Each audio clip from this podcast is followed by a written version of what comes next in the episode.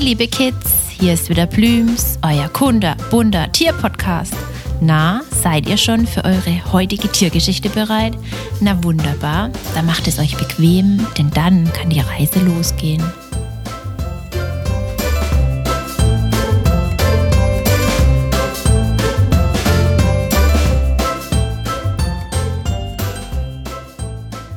Eine Familie der Schlangen bei uns in Deutschland fehlt uns noch. Könnt ihr euch noch erinnern, welche das sein könnte? Hm, mal kurz überlegen. Was war das nochmal? In unserer Folge mit den Nattern hatten wir es schon erwähnt. Ja, genau, es geht um die Vipern oder auch Ottern genannt. Bei uns sind nur zwei Arten heimisch und auch sie werden, wie die Nattern, immer weniger, denn ihr Lebensraum wird durch uns Menschen immer mehr zerstört. Deshalb stehen auch sie unter besonderem Schutz. Umso wichtiger ist es, die Vipern besser kennenzulernen. Denn was wir kennen, fürchten wir nicht mehr und lernen es schätzen. Und jedes Lebewesen muss geschätzt werden. Unsere beiden Vertreter sind über ganz Deutschland verteilt.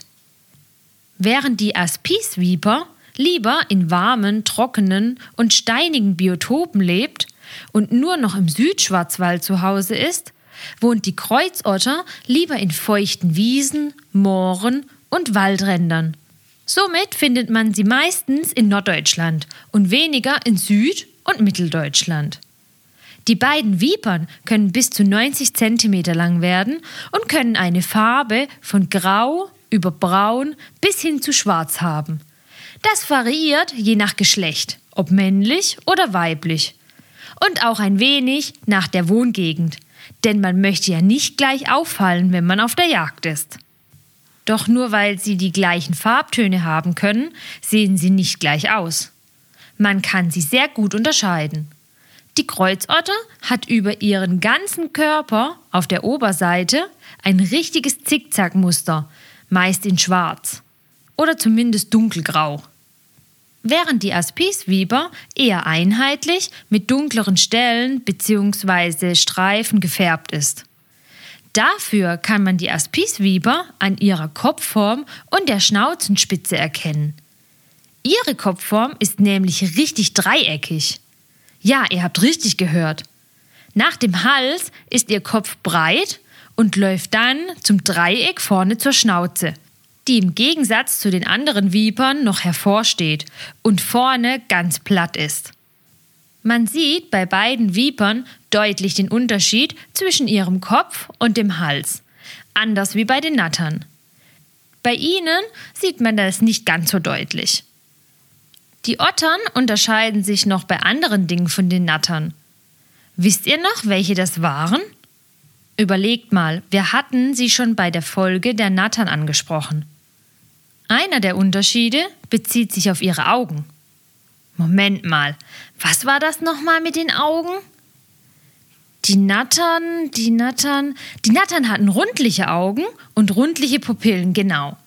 Doch, wie war das nochmal bei den Vipern?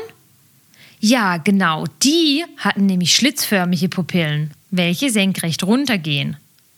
Das sieht nochmal etwas gefährlicher aus. Aber apropos gefährlich, alle Vipern gehören zu einer Familie der Giftschlangen, so auch unsere Kreuzotter und die Aspisviper. Doch zuallererst einmal gar keine Angst. Zum einen sind die Schlangen eher scheu und wollen keinen Ärger haben. Deshalb sieht man sie auch, die wenigen, wo wir noch haben, sehr wenig. Und wenn man eine sieht, muss man sie schon sehr bedrängen und ärgern, damit sie Angst um ihr eigenes Leben hat und sich so bedroht fühlt, dass sie sich wehren muss. Und zum anderen wird das Gift nur für ihre Beute wie Mäuse, Frösche und Co. gefährlich. Für uns Menschen reicht das Gift nicht aus, um gefährlich für uns zu sein. Vielleicht bekommen wir mal etwas Übelkeit oder andere Symptome, aber das war's dann meistens auch schon. Doch was macht das Schlangengift mit der Beute? Und wie kommt das Gift überhaupt in die Beute? Na, wisst ihr es? Wo haben Schlangen meistens ihr Gift? In den Zähnen. Gut, das ist jetzt nicht ganz richtig. Meistens sitzen an den Zähnen spezielle Drüsen, die das entsprechende Gift der Vipern bzw. Ottern produzieren. Wenn jetzt zum Beispiel die Kreuzotter auf die Jagd geht, legt sie sich meist im Gegensatz zu den anderen Vipern auf die Lauer oder kriecht langsam durch den Untergrund und wartet, bis sie eine Beute sichtet. Dann schnellt sie nach vorne und beißt ihre Beute kurz. Durch den Biss kann das Gift an den Zähnen aus den Drüsen in das andere Tier kommen und lähmt es dann.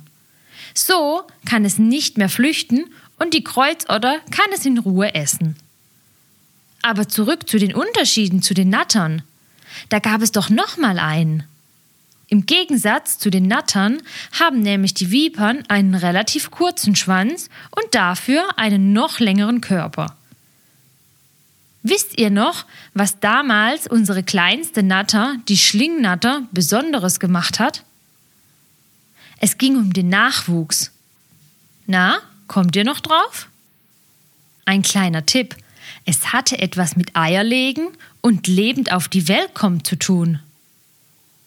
Während alle Nattern Eier legen, bringt die Schlingnatter ihre Kleinen lebendig auf die Welt.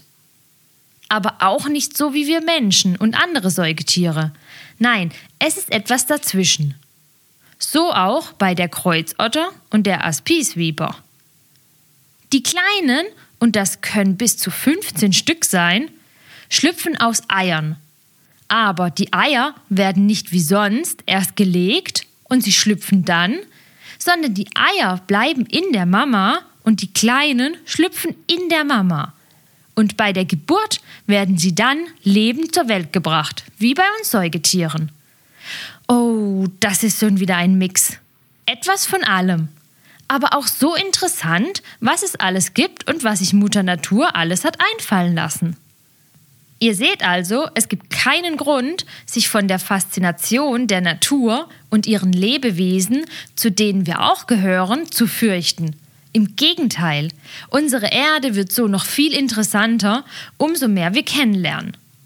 Umso wichtiger ist es, weiterhin auf sie acht zu geben und ihnen zu helfen, dass sie nicht noch mehr ihres Zuhauses verlieren. Denn sonst verlieren wir sie, und das wäre einfach schlimm. Vipern sind aber nicht die einzigen Lebewesen bei uns auf der Erde, von denen es etwas zu lernen gibt.